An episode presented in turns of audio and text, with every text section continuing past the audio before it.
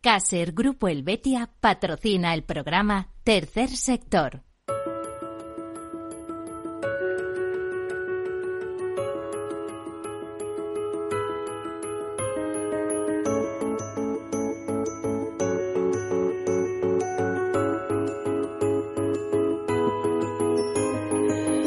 Tercer Sector, un espacio para la economía social. Un programa dirigido por Miguel Benito.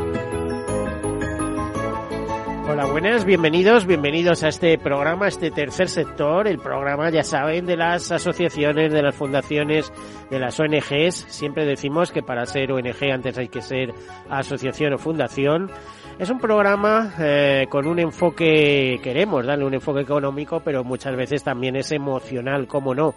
Es un mundo lleno de eh, emociones. De hecho, el tercer sector, como saben, como decimos reiteradamente en este programa, es economía de las personas para las personas, es decir, el valor que más se tiene en cuenta. Cuando decimos tercer sector, queremos decir que es un sector que no es público, que es privado, aunque hay algunos organismos públicos que sí tienen entidades en tercer sector, ¿eh? como fundaciones, etcétera.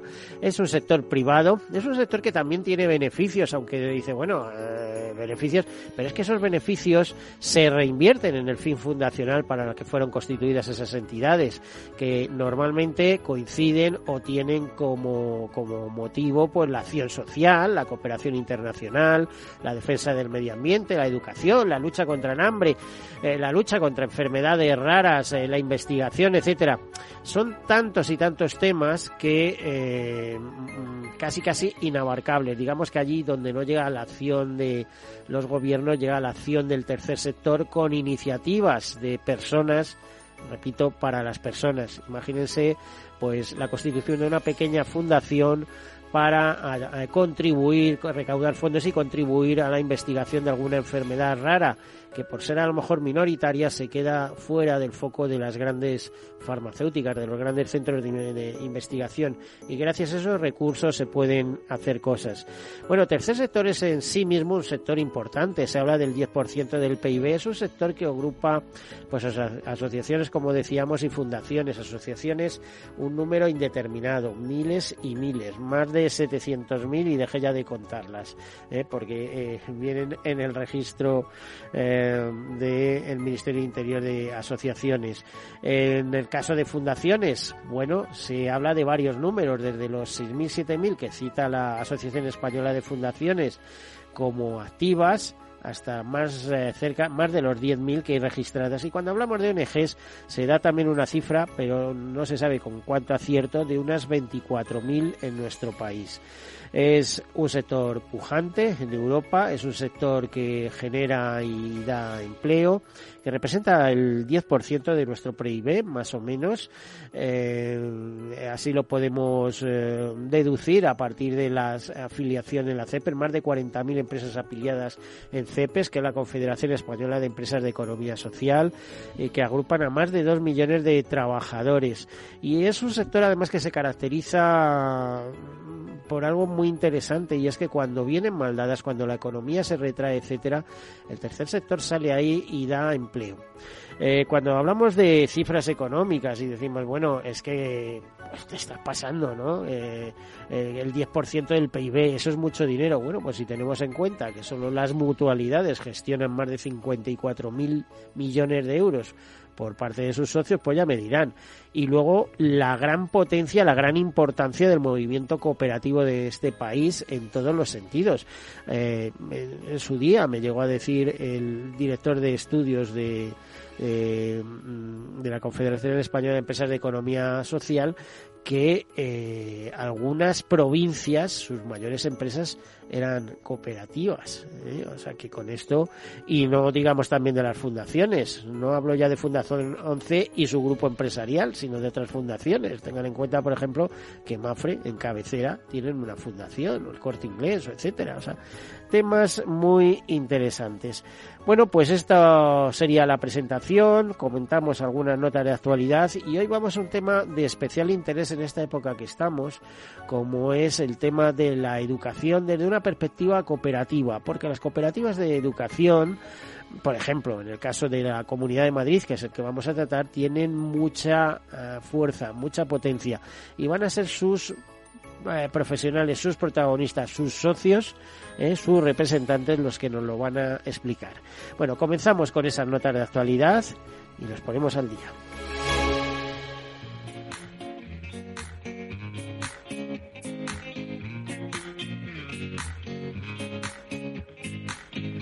El Consejo de la Juventud de España y la Fundación FAD de Juventud han unido fuerzas por la salud mental y el empleo juvenil. Y de hecho, hace unos días, cuando el 15 de septiembre se celebraba el Día Internacional de la Democracia, pues sería presentar un convenio de colaboración entre ambas entidades. Un acuerdo que tiene entre sus objetivos incidir en la promoción e implantación de políticas de juventud en las que los jóvenes y las jóvenes participen como destinatarios y destinatarias, pero también como protagonistas en la elaboración de propuestas y acciones. Eh, tanto el Consejo General de la Juventud como la Fundación FAS se comprometen a generar un entorno de referencia a través de los estudios de juventud y de campañas de sensibilización social que sitúe equilibrada y verazmente la situación de los jóvenes en el centro de la opinión pública. En este sentido, según el último estudio realizado por el Centro Reino Sofía sobre adolescencia y juventud de la FAD, la salud mental y la empleabilidad son las principales demandas de la población joven con relación a futuras políticas públicas tras la pandemia, asuntos que en el 43,1% de los jóvenes, eh, dentro de la encuesta que se realizó, consideran que deben ser centrales en el futuro. Tanto el Consejo, tanto el Consejo eh, de la Juventud de España, como espacio de coordinación, interlocución información eh, y cooperación de las entidades y organizaciones que conforman el movimiento asociativo juvenil como Fundación FAD, persiguen mejorar el bienestar y la calidad de vida de los jóvenes y fomentan iniciativas, programas y proyectos que actúan y sensibilizan en cuestiones de empleabilidad y salud mental pero consideran necesario que estos asuntos tomen una relevancia pública mayor. Bueno, pues esta sería la noticia a la que le sigue algo parecido porque también incide en la felicidad que todos buscamos y no siempre se consigue. Y es que a veces eh, pensamos en la felicidad como una quimera y la estamos viviendo día a día y no somos ni conscientes, ¿no? Pues de eso iba un poco el cuarto congreso de felicidad auténtica que inspiró a más de 150 que eh, personas que se juntaron en Alfaro, en la ciudad riojana, para afrontar la vida con, eh, con optimismo. Ese cuarto congreso, su felicidad, acogió, era una nueva edición del encuentro eh, en el que acudieron familiares de niños con necesidades especiales, personal sanitario, trabajadores y beneficiarios de entidades del tercer sector de La Rioja y público en general. En él participaron expertos internacionales en coaching eh, motivacional como Juan Maquele, Fabián Villena y Lucio Fernández, compartiendo claves sobre cómo buscar la felicidad en la vida diaria y afrontar con positividad las dificultades. Por cierto, me quedo con una frase sobre este concepto, eh, sobre este congreso de Fabián Villena, autor del libro Despierta tu actitud positiva inteligente, siete, siete claves para disfrutar más de la vida y del trabajo. Porque animaba al público a ver que la vida eh, se debe enfocar de manera positiva y decía literalmente, hay personas que se levantan en modo AM, como en la radio, ¿eh? amargamente, y otros en FM, que decir felizmente. O sea, depende de cada uno decidir eh, cuál es la frecuencia que sintoniza al empezar el día, porque el día se afronta de mejor manera si lo miramos con optimismo. Bueno, ya les digo yo que empiezo con FM, porque para algo me llamo eh, uno de mis apellidos es Fernández Mayoralas, FM. ¿eh? Eh, me lo entienden, ¿no? Me lo han captado. Bueno, pues hasta aquí esta nota de actualidad y vamos con otra en el Día Solidario que beca a estudiantes en situación de vulnerabilidad de colegios FEC. Eh, Día Solidario, asociación sin ánimo de lucro, forma el Día Solidario no es un día, sino es una asociación para entendernos.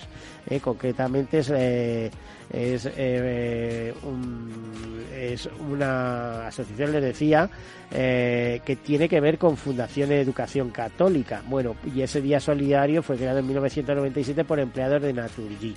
Bueno, pues ese día solidario, asociación sin ánimo de lucro formada y gestionada por empleados de Naturgy y la Fundación Educación Católica, titular de 22 centros educativos repartidos por toda la geografía española, firmaron un convenio de colaboración para desarrollar el proyecto socioeducativo Possibility que tiene por objeto brindar apoyo al alumnado de los colegios de la Fundación cuyo contexto socioeconómico es desfavorable para que puedan contar con los recursos necesarios para continuar y finalizar estudios de secundaria, bachillerato o ciclos formativos sin tener que abandonarlos por razones económicas.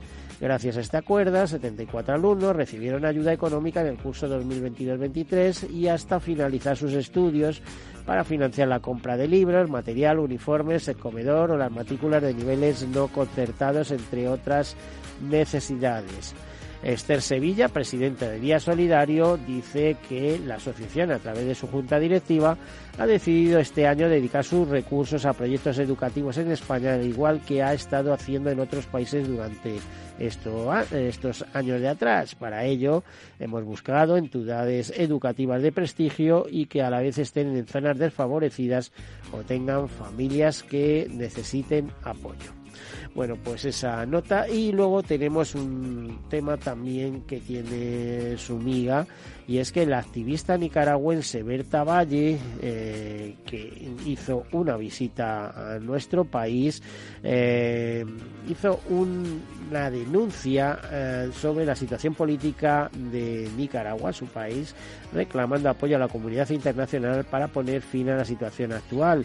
La activista, que es esposa del político Fedir Madariaga, actualmente preso político, eh, Berta Valle vino a España de la mano de Fundación Friedrich Neumann por la libertad para hacer crítica y condenar la situación actual de su país, así como reclamar apoyo y aliados internacionales a través eh, de su plataforma e intentar que la defensa de los derechos humanos se visualice. De hecho, eh, comentó que hay más de 206 presos políticos en Nicaragua. ¿Quién lo iba a decir? Eh, un país que en su momento derrocó una feroz dictadura, cuando todos pensábamos que, que su actual presidente pues eh, aportaba la libertad a su país y sin embargo nos encontramos con otro autócrata de carácter comunista en este caso, defender de un socialismo muy peculiar en el cual ya saben lo que, consiste muchas veces de socialismo, todo para el pueblo pero sin el pueblo. ¿eh? Sin el pueblo quiero decir que una élite decide todo, porque el pueblo no entiende, no sabe, entonces lo tienen que decidir ellos y ellos se benefician de que, de que el pueblo pues sea cada vez más ignorante y marginado, hasta que claro, las cosas estallan y se da la vuelta eh, como estamos viendo en la historia de todo el siglo pasado, incluso de este, ¿no? Bueno, pues esta dice que hay 206 presos políticos en Nicaragua, entre ellos candidatos presidenciales de la oposición, como su esposo, líderes de la sociedad civil, defensores de derechos humanos, personalidades del centro privado, sacerdotes y visto, y que la situación es sumamente crítica por las libertades de la población civil están bajo ataque. De este modo, ha recordado que el 8 de junio de 2021 Felipe Madariaga fue arrestado arbitrariamente y desaparecido por el régimen de Daniel Ortega, actual presidente de la República. Durante 84 días no hubo información de su paradero ni de su estado de salud, ni siquiera se sabía si estaba vivo. Y en marzo de 2022 fue injustamente condenado a 13 años de prisión por conspiración para menoscabar la integridad nacional, claro, la que ellos se montan, porque ya me dirán que integridad nacional, ¿eh? son los que mandan y no los quita nadie, por el simple hecho de promover la democracia y los derechos humanos en, ese país. Bueno, pues en, un evento de prensa celebrado junto a la Fundación Friedrich Newman por la Libertad, pidió que la comunidad internacional ejerza más presión sobre el gobierno de Nicaragua en exigir la liberación de los presos políticos. Esto es un llamamiento humanitario y todas las acciones deben ir encaminadas en este sentido, se afirmó. Eh, bueno, pues esto es lo que hay que hacer. Eh, se pidió a los gobiernos revisar su relación con Nicaragua eh, con fines humanitarios y analizar desde qué ángulos cada gobierno puede ejercer presión sobre la política de Daniel Ortega. Bueno, y hasta aquí las notas de actualidad. Comenzamos con el tema que nos ocupa hoy, que es eh, muy interesante porque va de educación y cooperativas. Tenemos con nosotros eh, a Ana Fernández Casadevante, que bueno, es responsable de relaciones. Vamos a dejarlo así porque decimos relaciones con los medios, no acotemos tanto. Hola, buenos días. Buenos días. De FECOMA, de la Federación de Cooperativas de Madrid. Ana, buenos días, efectivamente. Nos acompaña también Juan Luis Hidalgo Pérez, que representa a Gredo San Diego, eh, un grupo cooperativo de educación que representa más de mil socios, y nos decían, nos explicaban que es el, grupo cooperativo más importante eh, eh, y, más grande de Europa, no eh, de enseñanza, en el caso de enseñanza, no universitaria. Buenos días. Y también Javier Maruán, que es presidente de la cooperativa José Ramón Otero y secretario de UC, UCETAM, UCETAM de la Unión de Cooperativas de Enseñanza.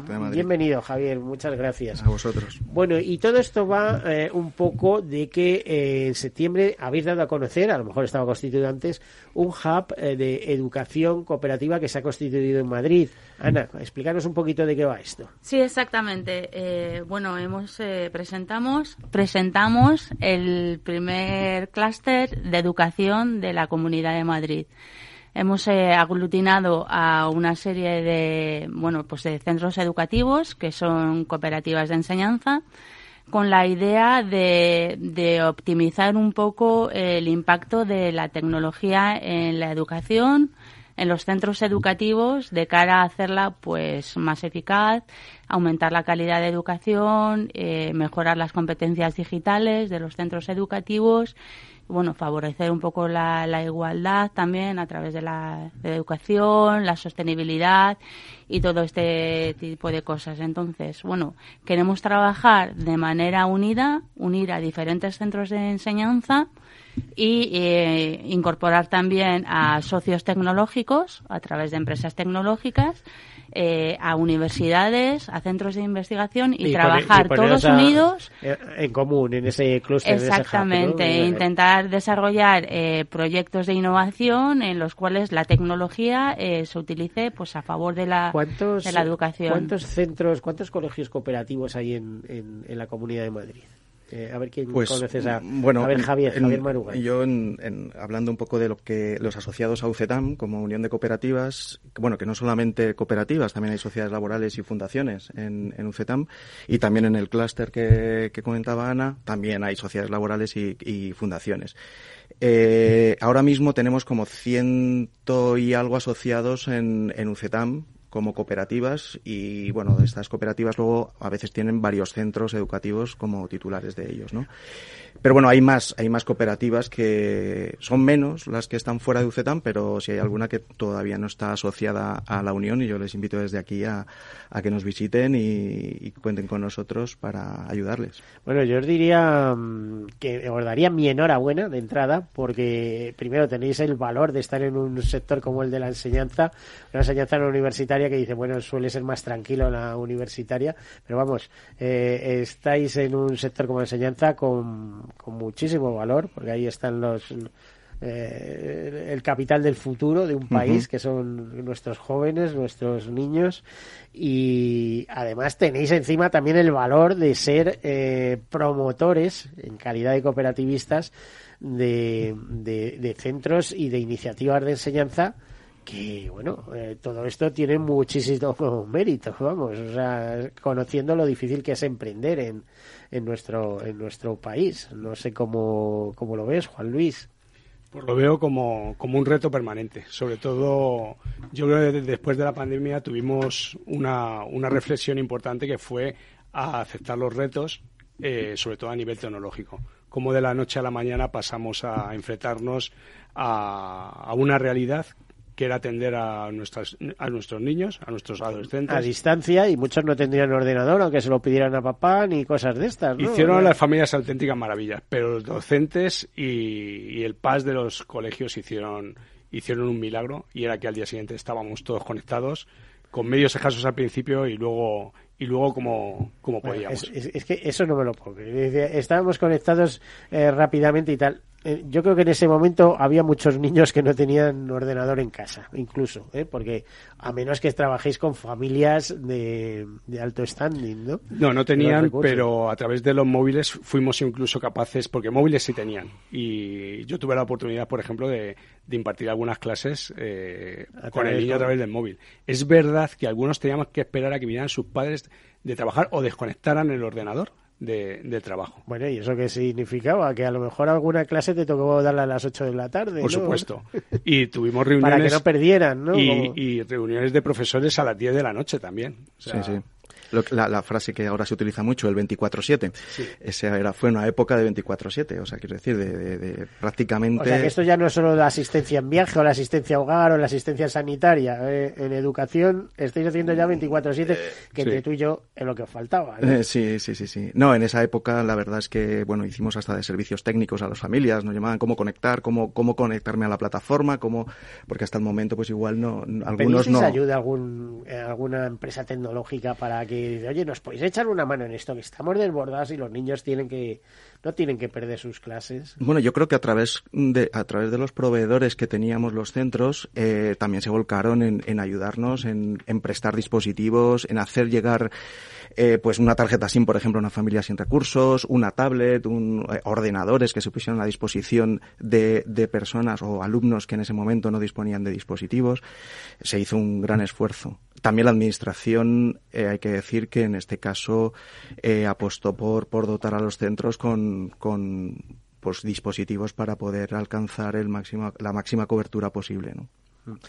Bueno, Ana, en definitiva, eh, un salto hacia la digitalización de la enseñanza y por ahí empieza todo, porque si las nuevas generaciones están digitalizadas, todo lo que vendrá después, bueno, quedan los mayores, claro. que eso ya va a ser más difícil recuperarlos por muchas iniciativas que, que, sí, que se hagan. ¿no? Es un salto a la digitalización y también a cómo incorporar la tecnología de una manera racional, ¿no? Sin que se nos natural, vaya un poco natural, natural y, natural, y, buscando ¿no? realmente eh, lo que sea bueno para el alumno, lo que sea bueno para para la comunidad educativa, ¿no? Porque a veces eh, la tecnología es muy cambiante, cambia mucho, siempre la última tecnología parece que es la mejor, ¿no?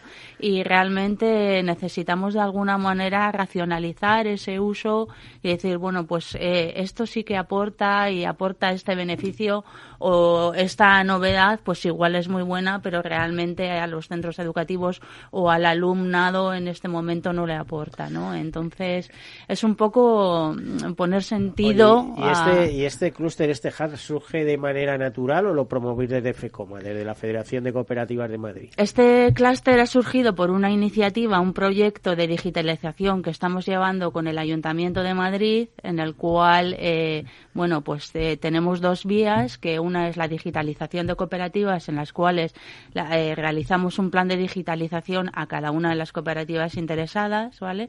En la, que puede participar cualquier cooperativa y la otra vía es eh, formar dos clúster que son los que los que hemos impulsado desde FECOMA. Uno es el clúster de educación del cual estamos hablando aquí y otro es un clúster de transporte, ¿vale? Porque también el sector, el vertical del transporte cooperativo es importante en, en la Comunidad de Madrid. Y este proyecto de, de los clústeres ha surgido por, por la iniciativa del Ayuntamiento de Madrid. Pero me ¿vale? dices que por el Ayuntamiento, en cambio, los colegios los tenéis en toda la comunidad, imagino. ¿no? Sí, exacto. Sí, eh, sí. Y no vais a recabar o vais a interesar por la Comunidad de Madrid y decir, oye, a ver. Eh, no, tenéis que lo que pasa es que una vez ¿no? que se pone un recurso y se ve que es bueno, pues realmente lo abrimos, ¿no? Porque lo difícil era, pues quizá lanzarlo, iniciarlo o poner de acuerdo a diferentes entidades, ¿no? Que quizá ni, ni se conocían en el momento, ¿cómo se ve pero de la administración, en este caso el ayuntamiento y la Comunidad de Madrid, el tema de cooperativas, el tema cooperativo, ahora mismo. Porque ya el tema cooperativo, ojo, muchas veces viene asociado a determinada ideología y tal, cuando yo creo que no es así. No, no, no, no. Yo creo que eso ya se ha desterrado del el mito, ¿no?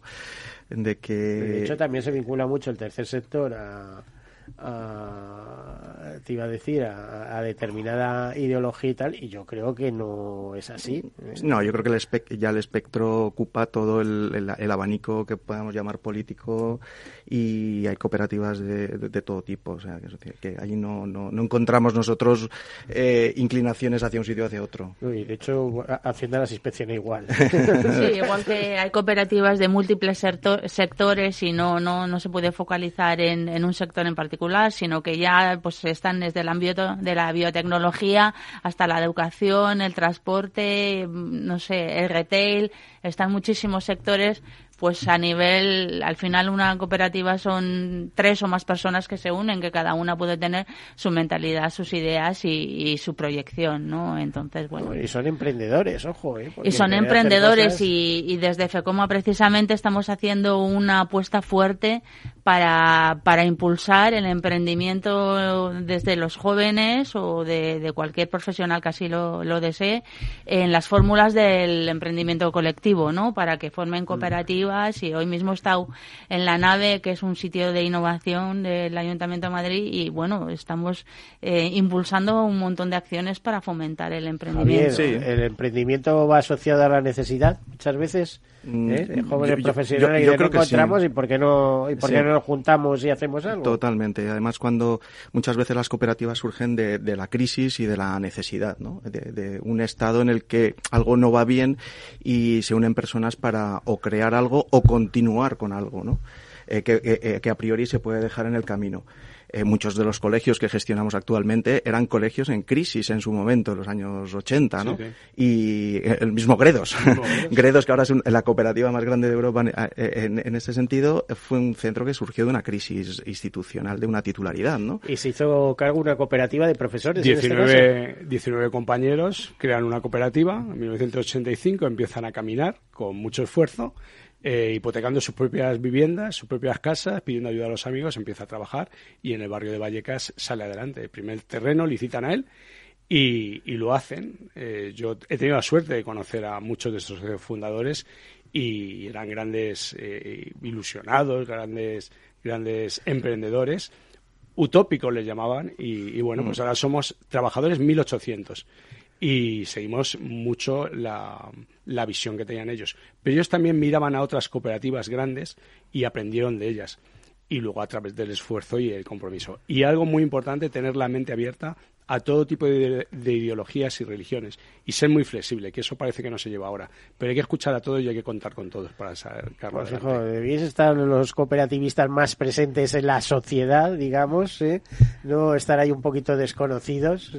claro, por eso lo impulsamos desde FECOMA, porque creemos que es algo bueno, que, que es el momento también y, bueno. y cuando tú oyes hablar de empresarios, pero nunca aparecen los, cooperativa, eh, los cooperativistas por algún lado, ¿no? Bueno, los cooperativistas son empresarios quiero decir, asumen ese, ese rol. Eres trabajador, eres docente, eres no docente, pero además eres, e-, empresario, donde tienes un voto en una asamblea donde se deciden eh, el, devenir de tu empresa, ¿no? Y tu futuro también, claro.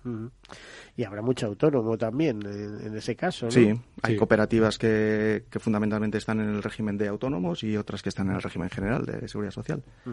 El, el caso de, decías, de griegos, o sea, de Gredo San Diego, ¿cómo llega a haber eh, mil socios ahí. Pues a través de retos que se dan en el tiempo, casualidades a veces, eh, otros centros, por ejemplo, eh, primero fue el de Vallecas y luego el de Moratalaz, una cooperativa que, que surgió, que se fundaron y de repente vieron que no les iba bien y, y, bueno, pues se absorbió por parte de Gredos, se juntaron dos cooperativas, esto hizo a Gredos más, más fuerte y luego poco a poco, a, a través de las distintas asambleas, haciendo apuestas, por seguir creando puestos de trabajo, mantenerlos y, por supuesto, mejorarlos. O sea, el socio... y, hay que tener una buena gestión de eso, es decir, tener ah, gente muy, muy, muy preparada, porque es que eh, las finanzas son las que son, ¿no? Los ingresos, los gastos, los eh, un capítulo muy importante que son los, los pagos a seguridad social, impuestos, ¿no? Eh, ojo, que... Mm eh, aquí te están cobrando impuestos antes de arrancar muchas Por veces. supuesto. Entonces, eh, lo, lo haríais muy bien, tenéis gente muy preparada, ¿no? Hay gente muy preparada, pero también es verdad que a lo largo de, de estos 38 años se ha ido aprendiendo también, porque no es lo mismo un solo colegio con, con 200 trabajadores que, que ocho colegios, algunos en el extranjero, como en Costa Rica, y, o un proyecto precioso en Camerún que, que estamos gestionando a través de, la, de dos fundaciones y eso enriquece mucho. Y todos los socios, el orgullo de pertenecer a, a la cooperativa también es muy importante. Sí, y luego conforme va creciendo la cooperativa se van profesionalizando. encima es una cooperativa internacional, ¿no? Sí, en el sí, caso sí, de... Es internacional. En el caso de Gredos, además dio el salto a, a, esa, a esa parte internacional en, en educación, ¿no? Pero nunca se nos olvida que, que somos socios de una cooperativa, que somos trabajadores y que tenemos que ser humildes para seguir avanzando. O sea, eh, estamos convencidos todos los que trabajamos con las discrepancias internas que hay en todas, eh, las líneas que, que tenemos que marcar y que tenemos que seguir. Yo siempre recuerdo que José Luis San Pedro en una de sus últimas conferencias en la Complutense, precisamente en, un, en una semana de las letras de la Universidad Complutense, eh, dio una charla y hablaba sobre la humildad y la tremendamente poderosa que es la humildad, porque decía, el humilde no se le puede atacar nada, es que es tan humilde que no le puedes atacar por ningún lado, así que no, el humilde no necesita nada, no quiere nada, es feliz, tiene las ideas claras, está en conexión con, eh, con el universo. O sea que no, al, al humilde no se lo humilla, decía, porque es que no, no hay por dónde. Entonces es muy importante eso, es una, una gran fortaleza el ser humilde. Nosotros recordamos siempre a nuestros socios, sobre todo cuando se incorporan, que somos grandes, pero al mismo tiempo tenemos que pagar eh, las deudas que tenemos contraídas, no solamente a nivel bancario, sino con la sociedad también. Entonces tenemos que apostar también por barrios que no son de élite, que son barrios de, trabajadores, de gente sencilla como nosotros, que tenemos que dar una, una calidad educativa. Cada día, hay que luchar por ello cada día. Bueno, vamos a hacer una breve pausa y enseguida continuamos. Hasta ahora.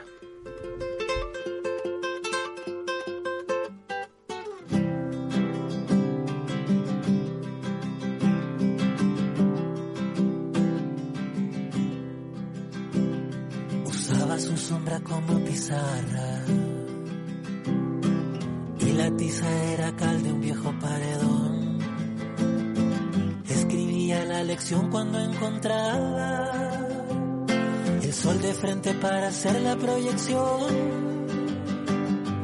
Usaba su sombra como pizarrón y se iba por los pueblos y enseñaba a los niños más lejos de la educación. Decían que su esposa lo mismo hacía, eran matrimonio profesor y profesor, que eran matrimonio profesor y profesor.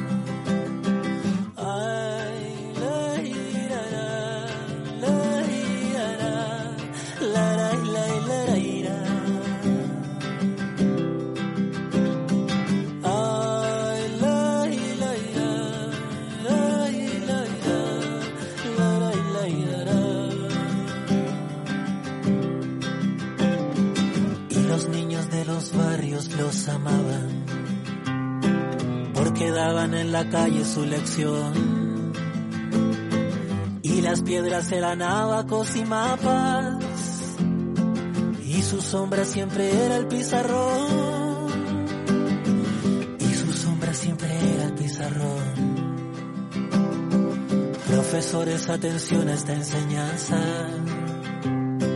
La respuesta está en la misma vocación. La evidencia está en las sombras y en las piedras. Y en la cal de aquel viejo paredón. La tiza blanca de aquel viejo pizarrón.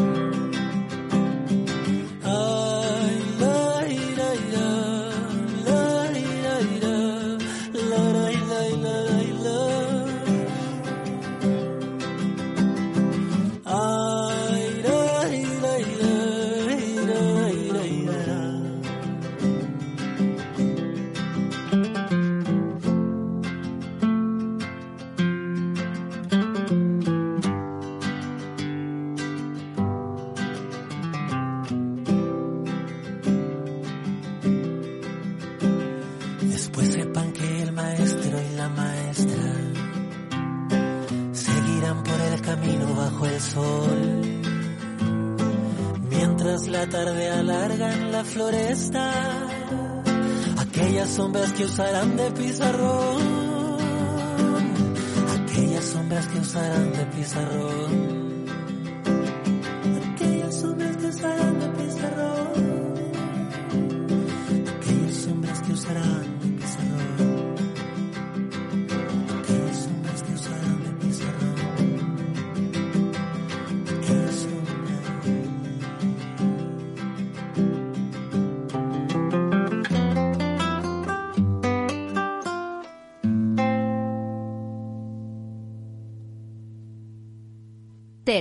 sector, un espacio para la economía social. Un programa dirigido por Miguel Benito. Pues aquí continuamos este tema tan interesante como es el movimiento cooperativo dentro de la enseñanza. Estamos bien representados por Ana Fernández de Casa Devante, que es, eh, viene en calidad representante de FECOMA, de la Federación de Cooperativas de Madrid, de Javier Marugán, que es presidente de la cooperativa José Ramón Otero y secretario de UCETAN, de la Unión de Cooperativas de Enseñanza, y Juan Luis Hidalgo Pérez, que representa a Gregorio San Diego, grupo cooperativo con más de mil socios.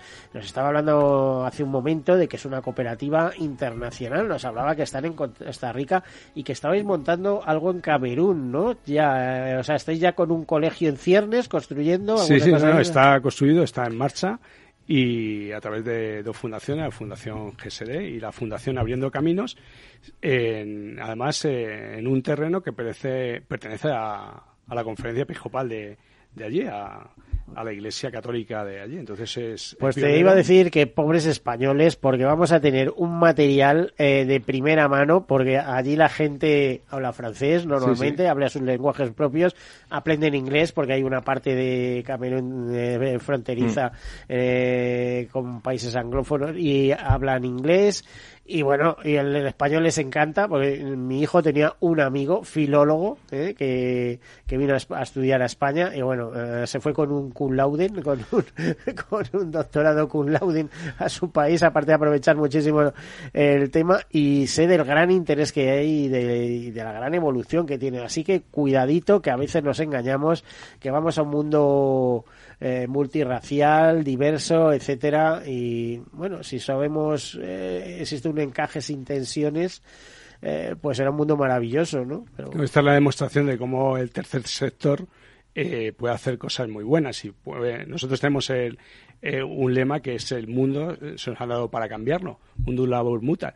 Bueno, pues este es un ejemplo de dos fundaciones distintas cómo se juntan con la Iglesia y realizan un proyecto muy muy bonito de que estamos muy muy contentos y efectivamente eh, este mundo de África le tenemos que devolver todo lo que nos ha dado y lo- todo lo que nos va a dar. Y se lo vamos a devolver porque los tenemos aquí muy cerca y como no hagamos cosas por ellos, en fin, ¿eh? ya sabes que en, en cierto sentido eh, a veces se ha dicho que África empezaba en los Pirineos. No quiero tirar contra nosotros porque este es un país avanzado, desarrollado eh, y entre las primeras potencias económicas del mundo, pero que hay muchísima tarea por hacer en todas partes, lo tenemos Eso es. claro. ¿eh? Y todo el mundo quiere calidad de vida en sus países. ¿eh? Que Sí, eso y la educación es un activo precisamente fundamental es un para... motor para eso, efectivamente, Mm. para conseguir esos objetivos, ¿no? Desde luego. A ver, eh, Javier, ¿tú cómo te, cuál es tu experiencia personal en, en- en el mundo cooperativo? ¿Cómo arrancas en Mm, esto? Pues casi que he nacido en, en- en una cooperativa. Bueno, yo, em- yo empecé como estudiante en, en la cooperativa José Ramón Otero, ahora soy presidente. Con lo cual eso, con eso lo digo todo. Como estudiante, pero eh, ¿qué, qué habías estudiado? ¿Magisterio? o Yo estudié formación profesional en la familia profesional de electricidad electrónica de comunicaciones. Luego hice la ingeniería de telecomunicaciones y a la vez que hacía la ingeniería fue pues tomando un poco la experiencia de docente en el propio centro. Y de ahí pues una carrera de que formación. te captaron, diría, ¿no? Casi, bueno, te captaron, pero con gusto. de- Con mucho gusto, claro, evidentemente. Oye, a mí y no me gusta. bueno, muchos muchos de los profesores que actuales del Centro de Formación Profesional, es de- cierto que la cooperativa gestiona dos centros, el Colegio Ártica y, y el Centro de Formación Profesional, que viene de una congregación de Hermandades del Trabajo del año 50, 60. Eh, bueno, pues muchos de los de los actuales profesores eran alumnos del centro. Con lo cual ahí se, se une la doble sinergia de, de haber sido alumno, ahora ser empresario y ser profesor, ¿no? ¿Tú, Del tú centro. crees que las generaciones actuales mm, eh, tienen el mismo impulso? Porque me has contado tu caso y dice, bueno, yo estudié formación, pero mira, eh, me estás contando también el caso de un, de un familiar mío que eh, fue a universidades laborales, eh, em- Hmm. empieza de mecánico en Iberia, estando en Iberia eh, se estudia una ingeniería por la tarde-noche y, y, bueno, termina siendo ingeniero, ya está jubilado, pero, pero termina siendo ingeniero en Iberia. Es decir, eh, a ver, mm, eh, este tipo de esfuerzo, ¿esto ha sido de una generación o sigue habiendo quien tira del carro de bueno, esta manera? nosotros seguimos viendo alumnos comprometidos y sacrificados con, con su formación, eh, donde compaginan eh, formación y trabajo. Eh, nosotros casi todos los ciclos formativos que tenemos de grado superior son por la tarde y muchos de ellos trabajan por la mañana. O sea, quiero decir, siguen compatibilizando estudios y trabajo. Eso se da mucho en, en, en, en la, en la parte o en la etapa de formación profesional. No tanto en otras etapas como grado medio, FP básica, que son etapas de, de- de alumnos más jóvenes, pero sí los mayores, incluso tenemos alumnos Y estoy convencido que esos, es- esa gente que estudia así, esos chicos esas chicas, eh, son los que menos se despistan, porque saben lo que les va. mm, que es es- que están- están súper motivados con lo que hacen. Eso se nota muchísimo. oye, trabajo por la mañana, pero yo quiero ir a más y Sí. necesito más formación. ¿no? No, y de hecho no, no suelen tener, eh, o sea, están en, en- suelen venir a clase de manera regular. Regular. eh, cuando no vienen es porque hay algo de una motivación mayor de- para no venir, pero están súper comprometidos con su formación porque sabes que es su futuro. Y más ahora que parece que a todo ya nos ha entrado la idea de que la formación profesional es muy importante en nuestro país. No cuando nosotros estudiábamos los años 80, que bueno, la formación profesional parecía que íbamos los malos. Entonces ahora ya parece que no es así. Y esto lo veníamos reclamando desde hace 20 años. Bueno, partiendo de la base que España todavía está pendiente de reconstruir su base industrial, Eso ¿eh? es. que teníamos una industria que acaparaba entre 20 y 24% hace unos años, que ahora mismo es el 16%, y como hace poco eh, comentaba el presidente de la COE, de ese 16% que tenemos de industria, el 16% de nuestro PIB en, en industria, pues resulta que el 4% son empresas de energía, al final te quedas con un 12%. Con un 12. Pues eh, la base empieza por abajo. Exacto. Eso, el campo, etcétera, y luego ya vende todos los servicios que quieran. Eso es. Porque si un año te falla el turismo, pues ya le hemos liado, ¿no? Y ahí el sector tecnológico nosotros hemos detectado que es muy importante y cómo establecer esa conexión. De ahí nace también el, el clúster, con ese objetivo, esa motivación. Además hay mucha creatividad en nuestro país. ¿no? Muchísima, muchísima, muchísima. Muchísima, hay mucha gente con ideas, a veces, eh, pre- bueno, no, sa- no saben muy bien cómo canalizarlas, ¿no? Por eso es importante,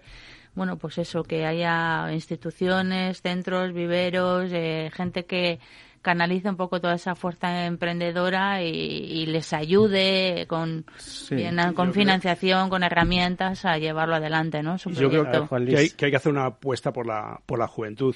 Ahora cuando veníamos Ana y yo en el coche, nuestros hijos han estudiado en, en Gredos, en colegios cooperativos, y yo no sé si es este perfil, pero se esfuerzan mucho.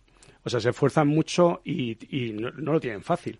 Y, y, bueno, la parte tecnológica la tiene avanzada, pero se están adelantando en los centros nuestros, incluso están adelantando. O sea, nosotros tenemos un reto de, de ver las tendencias que hay a nivel tecnológico para adaptar nuestros centros, no solamente en la parte de educación primaria o secundaria, sino, como dice el compañero, eh, en la parte de formación profesional. Es que es curioso, eh, y esto lo constatáis vosotros, eh, la cantidad de paro que hay y la cantidad de demanda que hay de ciertos eh, tipos de profesionales y que no hay. O sea, es decir, se Mm. los rifan, eh, se colocan inmediatamente, tal, pero que no, no- o sea, no se cubren esos puestos porque no hay gente preparada La, para la ello. formación profesional es el futuro. Nosotros hicimos una apuesta hace años mm, de una formación profesional dual y es que ahora mismo es en, que en plan suizo, por ejemplo. sí, sí, no, en plan Que es uno de los ejemplos más maravillosos que Claro, existen. Cuesta ¿no? mucho convencer, es verdad, a, a las empresas porque tampoco lo tienen fácil y más con, con la crisis.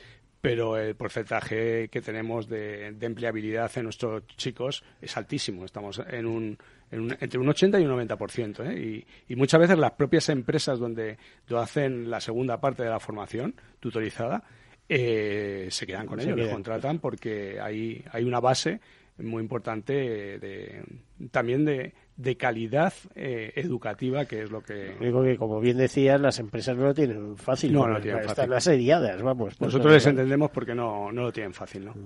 Sí, aquí, bueno, eh, de- desde FECOMA se firmó hace un año, en un congreso que, hubo en el País Vasco, un, un- convenio muy importante con las cooperativas de, de Madrid para potenciar todo lo que es la unión entre centro y empresa y que donde los alumnos nuestros pues tengan unas garantías de hacer unas buenas prácticas, de, de hacer una buena formación dual, con el apoyo de los centros educativos.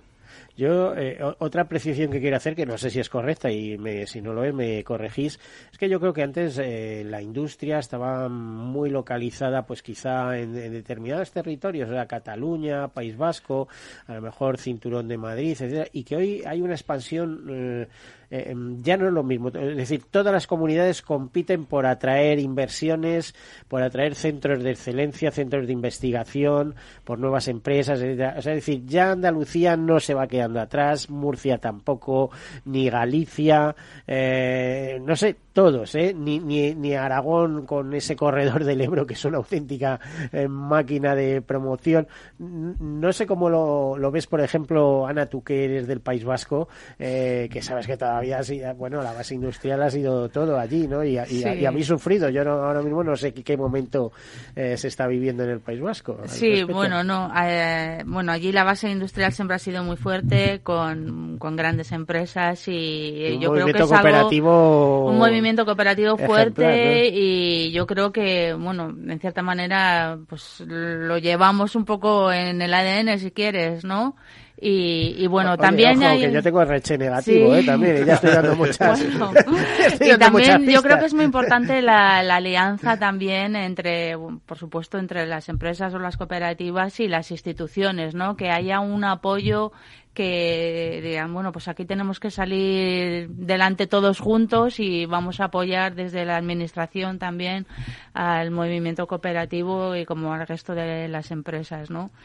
Y bueno, yo creo que, que es un ejemplo y que bueno que, que puede dar muchos beneficios y tiene un impulso económico muy fuerte. Las cooperativas hoy en día pues suponen una una base Pero, importante. te- territorialmente no ha habido, y ya hablo de industria, no solo de cooperativas, no empieza a haber una redistribución por todas partes un, un poco más amplia, eh, digamos, que, que focos de localización. Sí, yo, yo- yo Sí. creo que con, con la mejora de las infraestructuras a nivel nacional se han podido localizar empresas Sí, en, las en diferentes- telecomunicaciones, por ejemplo, que hacen posible muchas cosas, ¿no? Y luego carreteras, ferrocarriles y demás. Por ejemplo, Alicante ahora mismo es, un, es una provincia súper puntera en, en tecnología, en inteligencia artificial, Málaga en todo lo que es realidad virtual. O sea, quiero decir que también en las nuevas tecnologías están despuntando por ahí diferentes comunidades autónomas. Bueno, y también las tecnologías, por ejemplo, el tema de, de Internet, de las redes y tal, lo que, lo que fomenta y también queremos impulsar desde FECOMA es el desarrollo rural de los municipios pequeños que igual eh, pues lo tienen más difícil económicamente,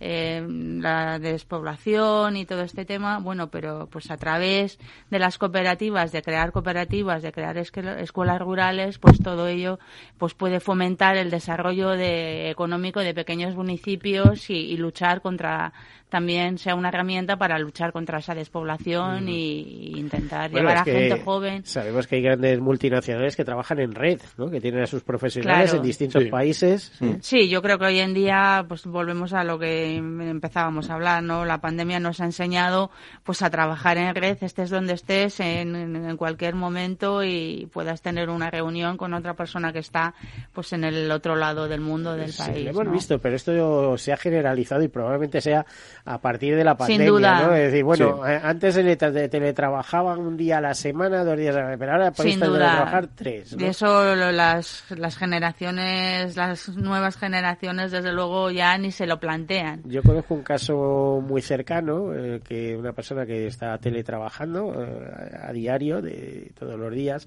dice, no, estoy desarrollando un proyecto con mi compañera japonesa y demás y tal. Ah, es que está en Madrid. Dice, no, no, ella está en Tokio. Él está en Madrid Sí, y el sí, otro sí. está en Tokio. O sea, es decir, lo que es trabajar en red, para entendernos. ¿no? Sí, sí, sí, trabajar en red es algo que ya no hay vuelta atrás, ¿vale? O sea, eso ha venido para quedarse y, y yo creo que es bueno, porque al fin y al cabo eh, no estás limitado, sino que puedes ir tomando feedback de, de otros profesionales que están en otros lados y que si no, igual no podrías trabajar Javier, con y las cooperativas de enseñanza estáis preparados para transmitir ese conocimiento y, y- y, bueno, tener llevar, eh, no sé cómo os diría, ese conocimiento a vuestros alumnos eh, eh, para que sean capaces de trabajar, teletrabajar en, eh, en este mundo dinámico, en este mundo en red que, que- que se está configurando. Pues es una de las cosas buenas que nos ha traído la pandemia y, el- y este corte, ¿no? O sea, quiero decir, vivíamos un- un- una realidad en la que en poco tiempo nos hemos, eh, digamos, preparado o, o ya teníamos algo de bagaje, pero es que ya esto ha venido a quedarse. Ya mm, escuchas en los claustros que ciertas reuniones de profesores ya se hacen online sistemáticamente, porque bueno, en cierto modo no hace falta para una reunión estar presencialmente en una mesa de cinco, ¿no? Y entonces ahí se ahorra tiempos, es más efectivo y luego en los centros educativos, evidentemente, La, todo... la parte mala es que se multiplica una detrás de otra y otra y otra y al final estás todo el día frente Sí, a la pantalla. eh, eso vamos. también es cierto que hay que hay que sistematizar decir, algunas bueno, bueno, cosas, y de pero vez en otras hay que verse, ¿eh? eh, sí, hay que verse, hay que verse. Y bueno, y en los No, centros educativos No, por la, no por la pantalla. Sí, sí. Sí que se ha hecho el esfuerzo por parte de, de las cooperativas, en este caso, somos conscientes que han hecho un esfuerzo económico de inversiones eh, para hacer una adaptación muy fuerte y con un sentido y con, y con, y con reflexión eh, en todos los ámbitos, ¿no? En, cómo ayuda la tecnología al aprendizaje, eh, sin hacer eh, barbaridades económicas. Quiero decir que muchas veces no es la última tecnología la que te va a hacer da- dar mejor resultados, sino que entendemos que, eh, que bueno que hay que hacer la inversión justa para tener buenos resultados. Y desde el clúster lo que queremos también es hacer reflexionar a los centros de no realizar grandes gastos, sino eh, gastos eficaces. Gastos, primero, que sean muy meditados y si pueden ser contrastados, imagino que mejor. Sí. Es decir, que alguien haya abierto la experiencia y, y vosotros a través del Exacto. cluster podéis preguntar, oye, estamos esto ha ido haciendo bien, esto- exacto por ahí van las cosas estamos haciendo modelos estamos Porque ese es uno de los problemas de la tecnología, que una tecnología es inmediatamente sustituida por otra superior. y a lo Claro, mejor que te tiene una vida útil muy coste. corta. Eso Claro, es, eso es. Pero a nivel educativo es muy fácil medirlo en los centros, nos hemos dado cuenta ahora, porque tiene la respuesta de los niños y de los adolescentes. O sea, si ellos responden bien, eh, pues va adelante. Si hace cinco años decimos que íbamos a poner eh, trabajos o a través de Teams, nos hubiéramos reído. Eh, en nuestra cooperativa, por ejemplo, casi todos, aunque ocupemos otro puesto, damos clase, ¿no? Yo doy clase en tercero de primaria.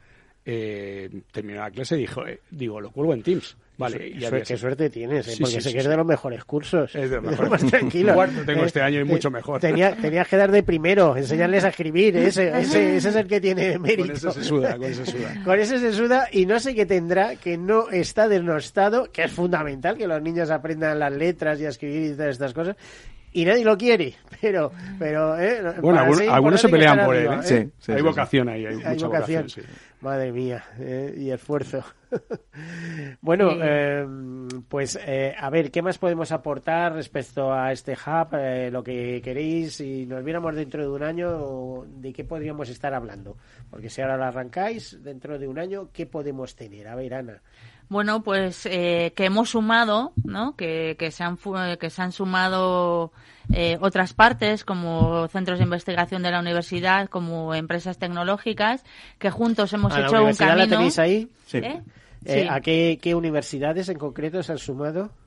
Eh, Bueno, estamos eh, tocando universidades como la Complutense. Ah, vale, algún- o sea, estamos en ese proceso sí, todavía. Sí, sí, ¿no? estamos en el proceso de Vale, sumar, vale, ¿vale? Y, de añadir también lo que te comentaba, socios tecnológicos, ¿vale? ¿Observáis interés en, eso? Sí, sin duda, sin duda que hay interés. Yo creo que sí. Y además, eh, bueno, yo creo que hay muchos proyectos y muchas vías que podemos hacer. Te digo porque parte de la base que el movimiento cooperativo no es muy conocido, por eso claro. decía, o sea, que cuando llegáis, oye, somos, representamos a las cooperativas y queremos hacer esto. Bueno, desde UCETAM ya tenemos varios convenios con universidades en todo el plano del bilingüismo eh, y estamos añadiendo también la parte tecnológica. De hecho, ya hemos impartido cursos en la autónoma para profesores con el, profesor TICEA, que llamábamos, ¿no? El profesor TIC. Eh, eh, se han impartido formaciones para, para un poco adaptarse a, a lo que viene, ¿no? Bueno, el terreno que lleváis adelantado. Además, me consta que eh, esa formación en muchos casos se transmite a universidades americanas de América Latina, etcétera, etcétera. Porque mm. hablamos el mismo lenguaje y ellos aprecian mucho las cosas que se hacen en nuestro país. Eh, Desde luego. Lo he visto de cerca, quiero decir. Sí, sí, Eso es una, una reflexión al hilo, como se dice. Bueno, eh, te he cortado, Ana. Decías que, estáis en contacto con, los, con las universidades, con centros de investigación, con empresas tecnológicas, proveedores. y bueno, pues identificando vías en las que podemos explorar y y, proyectos concretos en los que, podemos materializar, ¿no? Entonces, bueno, pues si dentro de un año venimos aquí, te diremos, Miguel, mira todo esto que hemos hecho, tal. Pues nada, que será genial. Eh, Ojalá que lo veamos. Por dentro de un año, vete a saber la cómo audiencia y con vosotros. rápido que va, Javier. Todo puede eh, mejorar. Me decías que en UCETAN eh, esa experiencia ya la, la estáis viviendo de mm. cooperación con universidades, etcétera, ¿no? Sí, tenemos eh, nosotros tenemos un proyecto que se llama CBC que apoya todo el bilingüismo de los colegios cooperativos y desde ahí se han firmado múltiples eh, convenios con universidades para que también esté eh, el proyecto de bilingüismo esté avalado por un, tablero de expertos en el que avalan las, las buenas prácticas que, que se llevan a cabo desde, desde esa área, cosa que también se quiere trasladar al a la parte tecnológica, o sea, contar con las universidades para que sean también los que avalen el, el trabajo que se va a realizar desde los centros cooperativos. Y Juan Luis, eh, a ver, yo, no sé, pregúntate sobre este mismo tema. Eh, ¿Os habéis desarrollado como como, mm, eh, como cooperativas y, y centros de, de enseñanza, etcétera, y de formación en términos generales? Eh, me hablar de proyecto en Costa Rica, proyecto en Camerún también en colaboración con la Iglesia. ¿Más cosas? Sí, yo creo que... En parrilla. Eh, como estamos, bueno, en parrilla, mejor no decirla por si acaso, pero sí, sí, hay muchos proyectos. Pero a nivel tecnológico, por ejemplo, y eh, la dirección general anterior, bueno, hace, hicieron una apuesta muy importante por las nuevas tecnologías. Entonces, nos dotaron con un portátil a cada uno y aquello dijimos, bueno, esto vamos a trabajar más. Y, claro, eh, la inversión fue enorme en tecnología. los compañeros que dirigían esto eh, dijeron, hay que apostar por las nuevas tecnologías de verdad y lo primero es que el docente tenga ese portátil y con entonces pues los primeros pasos fueron duros pero cuando llegamos a la pandemia nos dimos cuenta de lo que teníamos en casa y eso, claro, fue, fue muy rápido. O, tener todos los niños correo electrónico, líneas, eso fue un, gran adelanto. en muchos casos que no tenían los padres, o sea, decir, mm. no tienen los hijos, pero no tienen los padres. Y yo en este aspecto del clúster de nuestro futuro de aquí a un año, yo estoy convencido de una cosa, porque, bueno, tengo la, información en casa, ¿no? Con mi hijo, pero la Big Data nos va a dar mucha información de las tendencias que, vamos a tener en un futuro. Bueno, ¿y quién va a analizar luego esa Big Data? ¿Eh? Porque aquí el tema se queda en el análisis, ¿no? Pues está claro, la, inteligencia artificial. ¿Eh? Tú nutres con, datos a la inteligencia artificial que te ayuda a llegar a conclusiones. ojo, ojo, que luego a lo mejor te hace lo que Google, que te manda con, la, con el coche a unas escaleras, ¿no? yo creo que por eso... Ahí, no, no, hay que, no hay que desechar el factor humano y que el factor humano es el que tiene que controlar los procesos y por dónde tienen que ir eh, los, los proyectos y los análisis, ¿no? Y al final saber si ese análisis que se está haciendo desde una máquina es realmente bueno o no para la enseñanza. Y detrás de, eso, porque los contactos que hay con la universidad eh, te lo explican mejor que lo que nosotros entendemos, hay un análisis de la persona, o sea, las personas están detrás y son los que analizan estos datos, pero nos pueden dar muchas pistas para saber las tendencias, no solamente a nivel educativo, sino a nivel social. Yo le decía a una compañera hace poco, estamos ofertando distintas actividades extraescolares y hay veces que nos sorprendemos porque no tienen demanda y sin embargo otras que ofrecen a los chavales tienen una demanda enorme porque no estamos analizando los datos actuales que, que manejan nuestros jóvenes. Pues muchas gracias. Eh, hasta aquí hemos llegado, se nos acaba el tiempo, tenemos que despedirnos. Juan Luis Hidalgo Pérez, representante de Gredo San Diego, Grupo Cooperativo, muchísimas gracias, por estas explicaciones. Y es apasionante este tema, ¿eh? verdaderamente. ¿A que sí? Eh, Javier Marugán, presidente de Cooperativa, José Ramón Otero y secretario de UCETAN de la Unión eh, de la de cooperativas de enseñanza. Muchas gracias a vosotros y esperamos estar aquí otra vez. Claro que sí, siempre que queráis. Ana Fernández de Casa Casadevante, eh, representante de FECOMA, de la Federación de Cooperativas Madrileñas. Muchísimas gracias por permitirnos entrar en un tema tan interesante como son las cooperativas de enseñanza, ¿no? Muchísimas gracias a ti, a la radio, a la audiencia y nada, cuando queráis, eh, aquí estamos de nuevo para hablar de cooperativismo y economía social, siempre nos tendrás. Bueno, pues eh, nada más y feliz eh, lo que queda de semana. disfruten, sean felices, hasta luego.